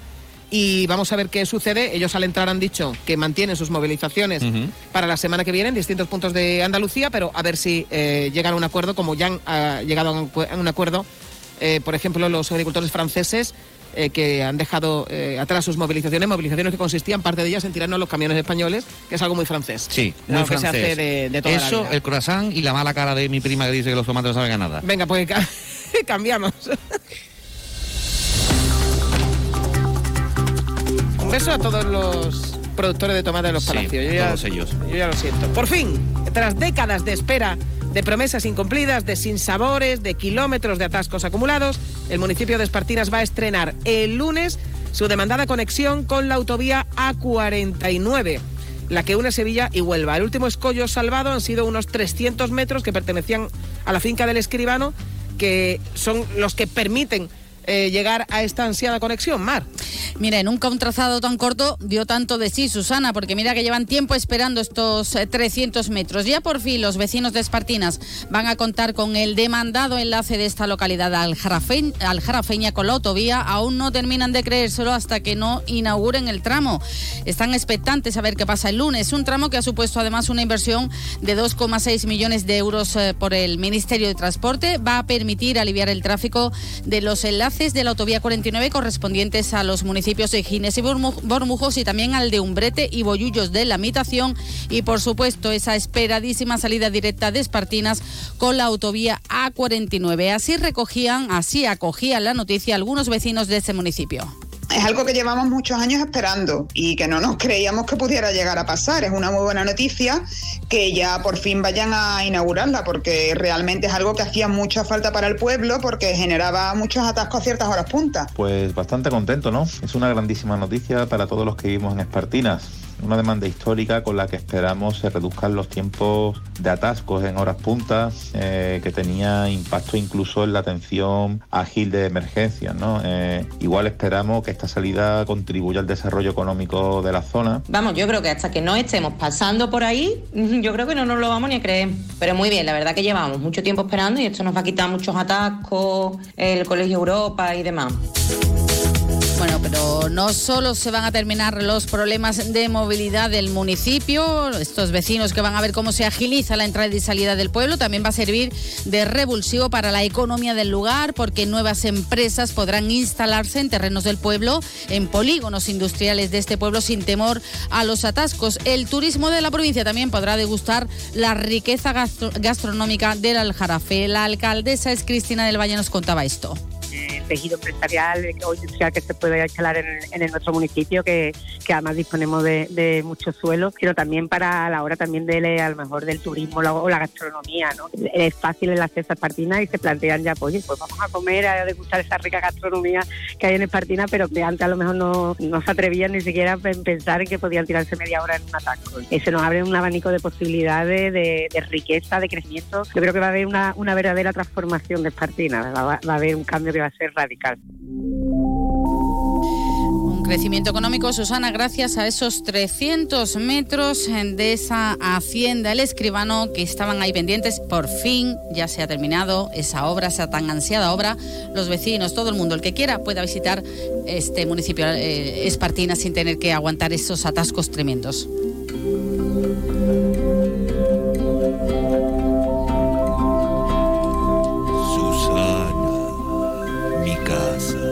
Francamente, yo me esperaba que pusieran ahora laica de Mecano. Sí, pero era- no ha estado como- Miguel fino, no ha estado fino para Ah, nada. Porque es que vamos a contarles que Sevilla asume desde hoy la presidencia espacial europea en este año 2024 de las comunidades de ciudades Ariane que forman 35 ciudades que tienen intereses comunes en materia aeroespacial. Esto supone atraer inversiones, por supuesto, hacia la capital de Andalucía. Juancho Fontán, buenas tardes. ¿Qué tal, Susana Chema? Buenas tardes. Pues esta mañana el alcalde ha participado en un acto oficial en el que Sevilla ha tomado el testigo a la ciudad de Verón en Francia. Con esta capitalidad, Sevilla se pone este 2024 en el epicentro de todos los principales agentes del sector aeroespacial a nivel europeo, con reuniones de alcaldes de las ciudades Ariane, conferencias técnicas del sector aeroespacial o la primera escuela de verano de estudiantes pertenecientes a esas ciudades gracias a la colaboración de la Universidad de Sevilla. A esto hay que añadir más de 50 actividades promovidas por el Foro del Espacio, una plataforma formada por más de 40 entidades en Sevilla y en Andalucía. Un ejemplo, decía el alcalde José Luis Sanz, de colaboración público-privada con la colaboración de Airbus. Queremos que este 2024 sea ese impulso necesario, ese impulso definitivo para este sector en Andalucía, para este sector en Sevilla. Esta presidencia sería imposible si Sevilla no fuera de la mano de ese gigante que es Airbus en el sector aeronáutico, en el sector aeroespacial. Hablamos del espacio, les... La la la dolió. Les contamos que sobre la Agencia Espacial Española, el Ayuntamiento está pendiente de que el Ministerio termine su tramitación administrativa para que se pueda firmar el convenio de cesión del edificio. Él crea una firma para la que no hay fecha, como ha confirmado el delegado de Empleo y Economía, Álvaro Pimentel, quien asegura que a pesar de ello, el funcionamiento de la agencia no está en riesgo. Este convenio lo que, lo que viene a regular es ese periodo de transición entre que se le cede, digamos, completamente el edificio, aunque ya lo tienen, y mientras antes los empe- empecemos, pues antes termina ese periodo de transición. Es un mero formalismo administrativo, pues sobre todo presupuestariamente, pues hay que encajar los gastos que se compromete el ayuntamiento en sufragar durante el año que dura eh, ese convenio. Pero, insisto, eh, hay interés por ambas partes que se haga lo antes posible. No todavía el convenio, pues eh, igual no, hay- no hay No quien- podemos no- mandar ningún perro al espacio. Claro, no hay quien se lo crea, ¿no?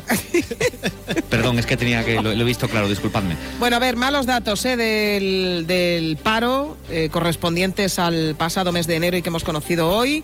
La provincia aumenta el paro en 5.217 personas, pierde 11.348 cotizantes, es la segunda provincia donde más sube el paro de toda España y bajamos de esos 800.000 afiliados que, que teníamos. Enero no ha sido nunca un mes especialmente bueno, especial, sobre todo cuando las campañas, por ejemplo, de rebajas y tal ya no suponen un tirón en el empleo como suponían antes. Claro. Y, y ahí estamos. Eh, espérate que tengo que meter una clave en el teléfono. Es que eh, ustedes no lo ven, pero estamos coordinando la sección de informativos a través de un teléfono Sí. móvil y un WhatsApp. ¿Y qué ocurre con los móviles cuando no se miran de vez en cuando? Que se bloquean. Claro, no, y, y- ¿saben lo que pasa? Que como tengo la mascarilla puesta no, No me- hay no hay reconocimiento reconocimiento facial, facial. claro. Es que, eh, por cierto, eh, la Junta de Andalucía ha decidido prorrogar una semana más la mascarilla obligatoria en centros sanitarios. Nosotros la tenemos puesta, yo la tengo puesta también porque como se me caen los mocos constantemente, así Claro. nadie lo ve. Haces bien. Es otra utilidad que tiene la Yo mascarilla, eso va fluyendo A mí me viene y, bien porque y nadie no- ve cómo se me caen, ¿no? No soy especialmente Lo recoge todos. No soy especialmente atractivo y la verdad que me viene bien. Bueno, veníamos de hablar de esos malos datos del paro. La de este viernes es jornada de huelga en la fábrica de latas y tapones Ebiosis en Dos Hermanas. La plantilla rechaza de esta manera el ERE que ha presentado la empresa porque quiere transformar esta planta en un centro logístico. Un expediente de regulación de empleo, Susana, que va a suponer la desaparición de 54 de los 66 puestos de trabajo. A las once y media, los trabajadores se han concentrado ante la Delegación Provincial de Empleo para pedir que se mantenga todo el empleo y el tejido industrial en el municipio de Dos Hermanas, como apunta Javier Rodríguez Navas, el presidente del Comité de Empresa. Nuestra primera opción y en principio única es garantizar los puestos de trabajo y la viabilidad de- del tejido industrial en el municipio de Dos Hermanas. ¿no? Prácticamente Sevilla, con lo que se hizo con, con Innova, ahora viene la fábrica de lata, al final lo que se está es destruyendo el tejido industrial de la provincia de Sevilla. El lunes, el Pleno de la Diputación de Sevilla incluye en su orden del día una declaración institucional ante este expediente de regulación de empleo. Y les contamos también que el grupo parlamentario de Adelante Andalucía ha presentado hoy a la plataforma Marea Blanca una proposición de ley para que podamos acceder a gafas y a lentillas gratis. Bueno, esto sería para todos los menores de edad y para los adultos en función de su renta. Los andalucistas plantean una ley en el Parlamento andaluz y que irá al Congreso para dar gafas gratis a los menores de España y que también contempla que para los mayores se establezca una aportación del paciente que vaya aparejada a su situación socioeconómica. La ley contempla que un, gasto de 260 millones sería suficiente para sufragar las gafas de los menores que la necesitan en todo el país. 50 millones corresponderían a Andalucía. Según Maribel Mora, diputada de Adelante Andalucía en el Parlamento, la iniciativa está teniendo mucha aceptación y supone un avance en derechos. Está teniendo muchísima aceptación. De hecho, muchísima gente eh, nos manifiesta que cómo es que esto no se ha hecho antes. Como sabéis, supone un avance en derechos, no en conceder ayudas, no en facilitarle a las personas con pocos recursos el que puedan acceder a la salud visual, sino en que sea un derecho para menores de edad de manera universal y a los mayores de edad según renta. La Junta ya anunció hace días que estudiará esta medida que consideran viable y positiva. Bueno, pues gracias a los dos. Concluimos aquí el repaso de las principales noticias de la jornada y enseguida recibimos a eh, José Manuel Domínguez y su estudio cero.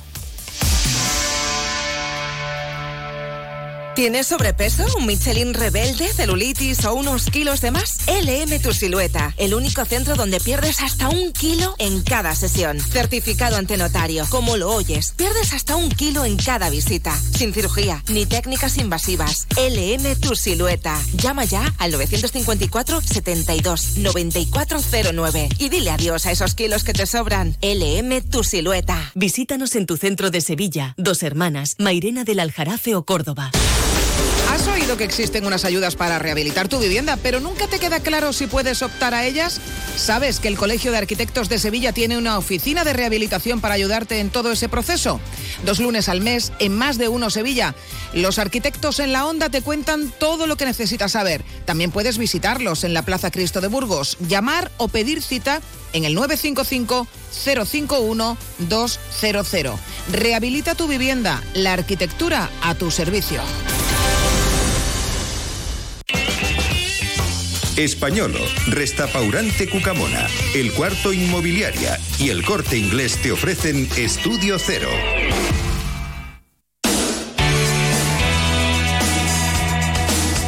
Una y 31 minutos de la tarde, ahora sí recibimos al director de esta sección de Estudio Cero dedicada al recuerdo musical, a la historia de la música, don José Manuel Domínguez. Señor Domínguez, buenas tardes. Muy buenas tardes, queridos. Vamos a ir muy rapidito, pero tengo que dar una cosita. ¿eh? Yo me he comido unos tomatitos de los palacios con una merva canutera y eso está para rabiar. Yo por lo Oiga, menos pues cuando, lo cuando- Muy bien, pues, pues ya me traes uno. Sin problema ninguno. Eso es. Bueno, di- di- dicho esto, dicho, esto, yo también quiero probarlo, ¿eh? que me voy a sumar también. nada, si eh. La semana que claro. viene voy a hacer cata. O sea, a todo el que me diga. eh, tenemos una amiga que está viendo Sí. el programa, que por cierto ya vino el año pasado y se le agradecemos mucho, nuestro querido público, y que me acaba de decir: pues Público en singular. Disfrutero tiene unos tomates que son una maravilla. Pues Sí. eh, ahora me va a decir dónde es la frutería. Tengo también otras recomendaciones. eh, Y la semana que viene voy a hacer cata en directo. A ver, a ver si el fallo está en que no sabes dónde comprar ese tomate, que igual, Claro, ¿no? claro. Puede ser, ¿no? Bueno, pero que no, ni, ni dónde lo compro, ni dónde me en lo cualquier ponen. caso, ¿qué parte de Vamos Mal de Tiempo no habéis entendido? Ah, venga, a ver, Bueno, vamos a empezar con el recuerdo musical, querido profesor Domínguez. Pues mira, tal día como hoy, pero en el año 1952 nace en París Richard Marr, más conocido como Rick Dufay, guitarrista que tocó la banda Aerosmith entre los años 80 y y 84. Este señor tiene 71 años, era un gran guitarrista, muy bueno, muy bueno. Seguramente lo seguirá haciendo, aunque no sé si con 71 años todavía, Bueno, pero eh, ahí el que tuvo retuvo, eso Exactamente. es así. Bueno, no es en, en cualquier caso el protagonista de la sección de hoy. No. Ah, eh, ¿En quién vas a poner tus ojos? Pues mira, vamos a irnos con una banda británica de rock fundada en Londres en el año 1968 por el vocalista Paul Roger, que se junta con el batería Simon y Paul, guitarrista principal de la banda de blues y rock, pero que este señor muere con una insuficiencia cardíaca provocada por el uso constante de la droga en el año 1976 a la edad de 25 años, muy, Muy joven, sí. Bueno, en el año 70 fueron uno de los grupos que actuaron en el, en el festival perdón, de la isla de Wick donde tocaron delante de más de 600.000 personas, una barbaridad. Y como los propios sobrevivientes de la banda han reconocido los problemas personales se cruzaron en su camino y les impidieron alcanzar, alcanzar metas mayores. La banda se separó en el año 1973. Vamos a, vamos a escuchar un tema que nos habla del encuentro de un hombre con una mujer. Se deduce el que ¿Cómo no, verdad, Domínguez? Hombre, cómo no, cómo no, cómo no. Se deduce Claro, que ejerciendo la Es profesión que más todavía no hacían antigua. canciones de encuentros de hombres con hombres. Eh, claro, bueno, bueno, bueno. Se deduce ejerciendo Claro, la profesión más antigua del mundo, ya saben por dónde vamos, ¿no? A quien invita a llevársela a su domicilio, por el cual entre ellos se establece una conversación intentando aclarar los términos de la relación. Vamos a quedarnos con esto, todo está bien ahora, un tema del año 1970, nada más y nada menos por la banda Freak. that she still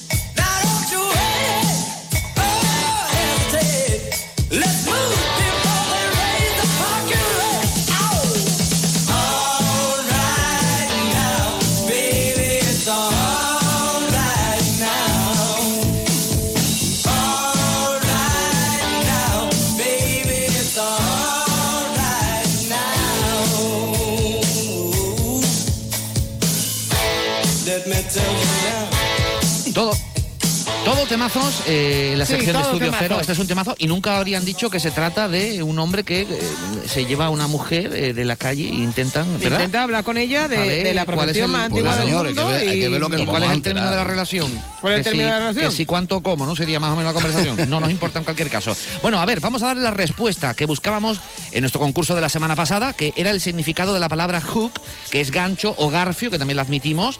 ¿Qué pregunta tenemos en la pincelada musical de hoy? Pues muy ¿Cu- fácil. ¿Cuál es la pregunta? Muy fácil. ¿Qué Venga, significa en venga. español el nombre del grupo Free? Free.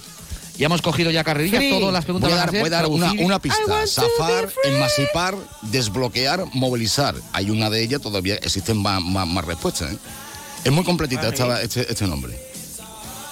Bueno, es más bien eh, cuando uno no tiene ataduras, ¿no? Se puede, Exactamente. se puede, ¿no? Eso es, cuando Bueno, uno tiene bueno, bueno, bueno, es una persona, ¿no? Eh, como el Libre, sol cuando ¿no? amanece. Yo soy libre, como ¿No? el mar, ¿no? No, yo sí libre no podía decir que es las Ah, respuestas, perdón, ¿sabes? perdón. Bueno, da igual, en cualquier caso, respuestas correctas a más de uno sevilla.gmail.com que se pueden llevar las personas ganadoras. Pues muy rápido, detallazo a la marca española con sus tiendas en calle Asunción Los Remedios, Centro Comercial Lago, Corte Inglés de Nervión, Corte Inglés de San Juan del Alfarache y la nueva tienda en calle Méndez Núñez. Lote de producto gourmet por gentileza de Ostrazur, más información en ostrazur.es y ese tarjetazo del corte inglés. Tarjetazo. Ya saben, respuestas correctas a más de uno sevilla.gmail.com con su nombre y con su número de teléfono. La semana que, viene daremos a conocer el ganador ya del mes. Será, en cualquier caso, el viernes de la semana que viene. José Manuel Domínguez, siempre un placer, querido amigo. Adiós. Un abrazo muy Un abrazo adiós. para ti y para los habitantes de la isla de Wiki.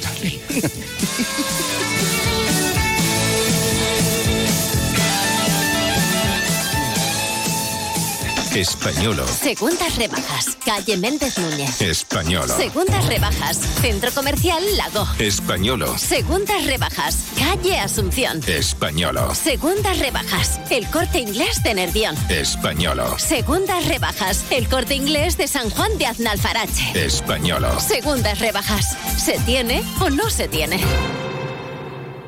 Y ahora, de la mano de Nimo Grupo y sus concesionarios Toyota Nimo Gordillo y Lexus Sevilla, vamos con la información deportiva. 37 noticias del deporte con Carlos Hidalgo, José Manuel Jiménez, ambos protagonistas y directores de la sección Onda Deportiva. Adelante, compañero.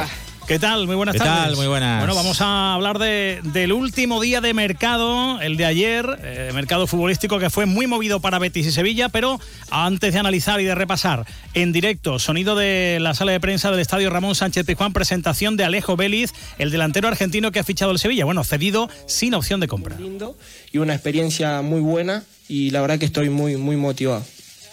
¿Qué tal Alejo por aquí? Bienvenido, Gonzalo Tortosa, Chiringuito de. Bueno, ¿quiénes son tus ídolos y tus referentes en el mundo del fútbol? ¿Quién- ¿En quién te fijas? Y bueno, la verdad que, que para, yo creo que la mayoría de los argentinos es Messi, para mí mi ídolo es Messi, así que, que nada, es un honor. Hola, ¿qué tal? Alejo aquí. Eh, José Luis Penella para la colina de Nervión. Eh, todos sabemos cómo es el último día de mercado, un poco frenético. Eh, no sé cómo lo viste tú, pero ¿tendrías algo, ¿tenías alguna oferta más encima de la mesa o la del Sevilla fue la única y lo tuviste claro en venir? Mira, la verdad que, que bueno, que cuando mi representante me comunicó que estaba la posibilidad esta de Sevilla, eh, le dije que, que, que hagamos todo para que se dé, que era un club enorme y que, que tenía muchas ganas de venir, así que, que gracias a Dios hoy estoy acá y, y lo voy a disfrutar al máximo. Bueno, ahora volvemos a la sala de prensa del estadio Ramón Sánchez Pijuán. Este es Alejo Béliz, delantero argentino, 20 años, viene del Tottenham. Por cierto, una cosa que interesa mucho a la gente porque se lesionó el 28 de diciembre eh, de los ligamentos de la rodilla derecha y bueno, pues saber cuándo va a volver, cuándo puede jugar. Él ha dicho hace unos minutitos en el arranque de la presentación que la semana que viene va a estar entrenando ya con el grupo. Que, que, lleva dos semanas en Inglaterra entrenando en solitario. Hoy también ha estado entrenando en solitario en la Ciudad Deportiva José Ramón Cineros Palacios y que la semana que viene va a estar entrenando con el grupo y a disposición, ha dicho, de Quique Sánchez Flores. Llega cedido sin opción de compra. Fue un último día de mercado muy movido, como digo. El Betis fichó a Bacambú por 3 millones, eh, al Chimi Ávila por 4, eh, más un porcentaje de los derechos de Raúl García de Aro. Eh, también firmó a Pablo Fornal por 6 millones. Ahora les contamos cómo está este asunto porque el West Ham ha cometido un error informático y el, el asunto está en el aire. Vamos a escuchar a Víctor Horta, eh, que hay muchos temas que queremos conocer, director deportivo del Sevilla. Bueno, él mismo se ha definido muy bien. Era un delantero que en mi anterior etapa en el Leeds United, pero también en el Sevilla veníamos siguiendo. Incluso en verano estuvimos un poco intentando recabar información. El problema es que ya en verano se habían puesto grandísimos equipos detrás de él. Se hablaba de la Juventus, de equipos de Inglaterra. Lo hizo el Tottenham con un traspaso, como bien ha recordado David, eh, casi récord. Y es siempre ese tipo de jugadores que los seguimos en una primera etapa y van a un equipo grande, los seguimos manteniendo en, el radar. ¿Por qué? Porque siempre puede ser que el equipo grande, con la competencia que había arriba, pues, pues le costara salir. De hecho, yo pregunté por sucesión en octubre y en noviembre y no iba a ser posible por las diversas bajas de Copa África y Copa Asia que tenía el Tottenham. También se habló de, un problema de Richarlison, un problema físico. Y cuando la última semana eh, nos enteramos que podía estar disponible la cesión y que su estado físico podía ser recuperado aquí con una semana de trabajo, eh, entendimos que podía ser una opción para nosotros y, y nos lanzamos, nos lanzamos a por él.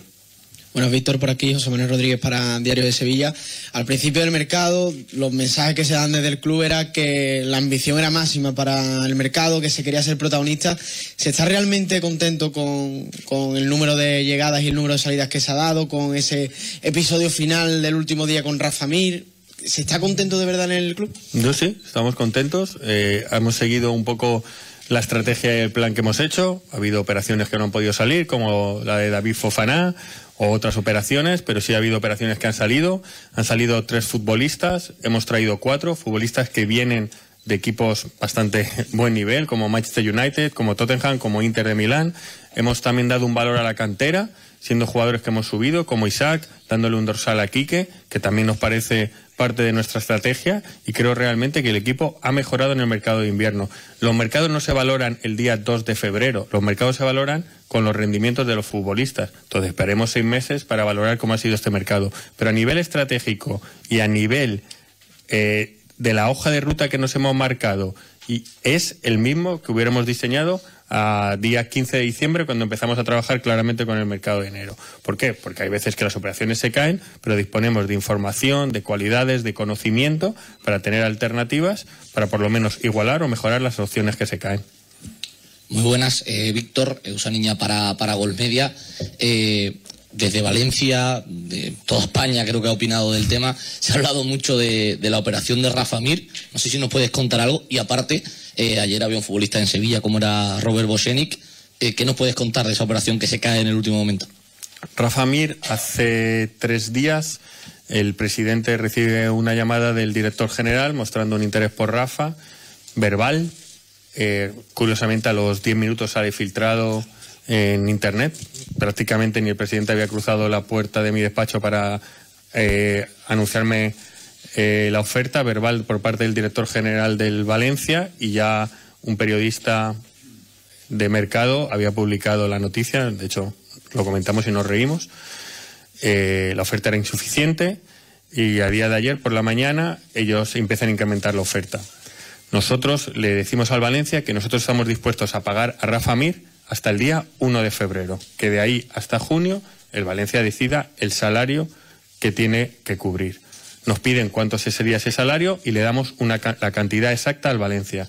Pasa media hora y el Valencia, todo verbalmente, nunca por escrito, nunca en una oferta oficial, nos comunica que cubre prácticamente todo el salario, pero no todo el salario de Rafa Mir, que queda un, una parte mínima. Nos dice y nos pide que el Valencia, que el Sevilla la cubra. Nosotros decimos que nosotros pagamos a Rafa Mir hasta el día 1 y si hasta el día 30 de junio se arregla en Valencia y Rafa Mir. Como si fuera más, como si fuera menos, una cosa bastante lógica en fútbol.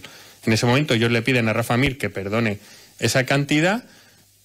Rafa Mir, yo creo que ni les responde a eso y en durante dos, tres horas se queda encallado en esa parte mínima de salario que no quedaba por cubrir. Durante ese momento, porque es último día de mercado, nosotros nos disponemos a decir al Valencia que vayamos a desarrollar contratos para no caer en un posible problema de inscripción por cuestión de tiempo. Mandamos un borrador de contrato tras varios cruces de llamadas en acuerdo verbal con una opción de compra. El, asesor de Rafa Mir nos dice que él no ha llegado a un acuerdo salarial después de que se ejecutara la opción de compra. Por lo tanto, la opción de compra tenía un valor muy residual, porque si entre jugador y Valencia no hay acuerdo de salarial, la opción de compra no tiene un gran valor. Nosotros mandamos el contrato con una opción de compra y unas condiciones que verbalmente eh, había poder diferencias, pero que estábamos muy cerca de llegar a un acuerdo y nos ponemos a disposición del Valencia de llegar a un acuerdo.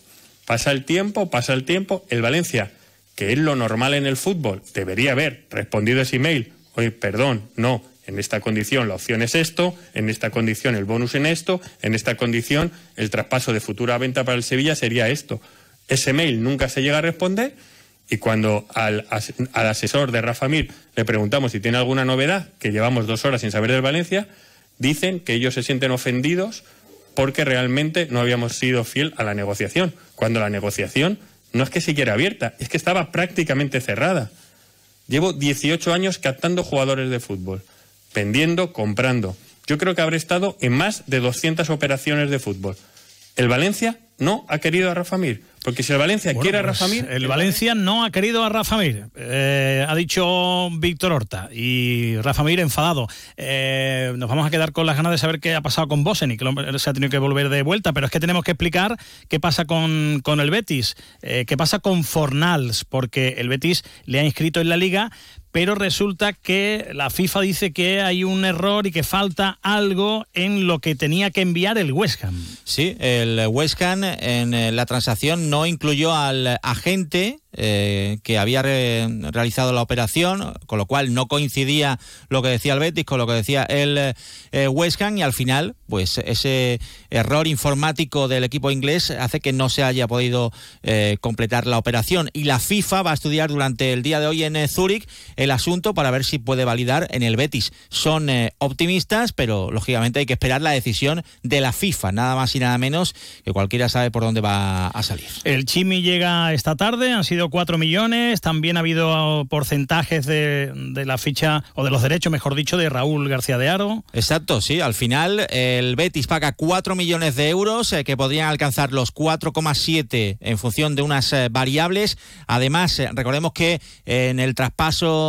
eh, en verano de Raúl eh, García de Aro a Osasuna, el Osasuna se quedaba con un 65%. Bueno, pues ahora tendría un 10% más, eh, valorado en un millón de euros, pasa a tener el 75% y Osasuna se reserva también el 20% de la plusvalía si es que el Betis se vende en un futuro al, eh, al Chimi Ávila. Y Bacambú, eh, que llega eh, no cedido, sino traspasado. Eh, hay un baile ahí de cifras, ¿no? Con sí, lo que publicó Turquía. 5 más 5 eh, Galatasaray, pero ahí va incluido también el sueldo del jugador. El Betis paga 3 millones de euros más 5 en unas variables que dicen desde el club que son eh, complicadas de, de poder completar. Bueno, pues lo dicho, el Sevilla, sin Rakitic, sin Fernando, ha traído a tres chavales de 20 años. Yo particularmente entiendo, creo, soy de la opinión de que estando a un paso del descenso, el Sevilla necesitaba futbolistas de rendimiento inmediato, con experiencia a ser posible en la liga. Y ha traído a tres chavales de 20 años que eh, en dos casos, en dos de los casos no manejan el idioma.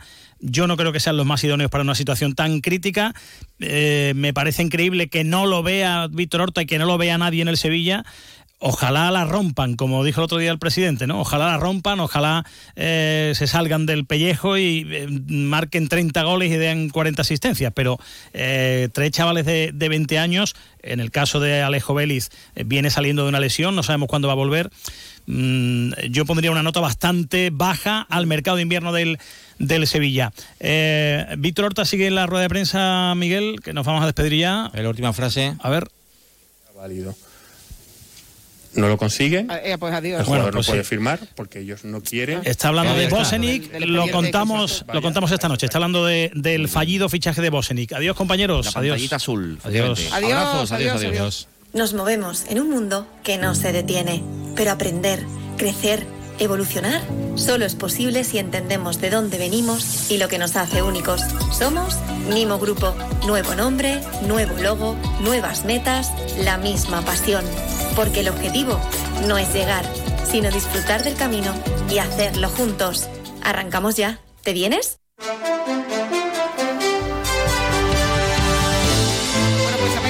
Segundos para agradecer al Hospital Quirón Salud Infanta Luisa que nos haya recibido como todos los años para en estos en días previos al domingo que es el Día Mundial contra el Cáncer y emplazarles al lunes que volvemos.